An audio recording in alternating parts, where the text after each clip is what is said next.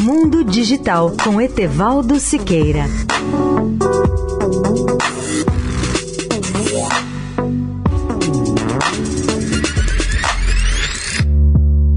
Olá, ouvintes da Eldorado. As imagens do telescópio espacial Hubble da NASA sempre nos mostram algo novo sobre o universo. Elas constituem uma das maravilhas da astronomia moderna, com a visão deslumbrante dos aglomerados de estrelas que se formam a partir de uma única nuvem primordial de gás e poeira. Um fato interessante para os astrônomos é que todas as estrelas contidas nesses aglomerados têm aproximadamente a mesma idade. Isso os torna laboratórios naturais úteis para os astrônomos aprenderem sobre a formação e a evolução das estrelas.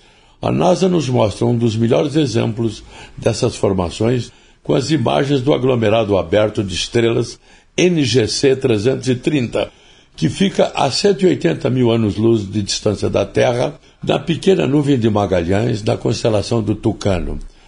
Aos ouvintes que gostam de astronomia, sugiro que vejam essa imagem impressionante do aglomerado NGC 330, que contém milhares de estrelas, uma imagem feita pela câmera de grande abertura ou wide field do Hubble, o telescópio espacial.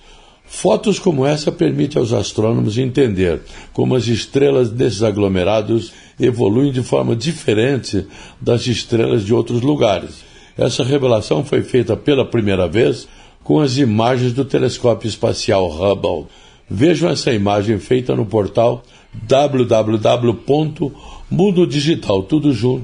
www.mundodigitaltudojunto.net.br. Etevaldo Siqueira, especial para a Rádio Eldorado.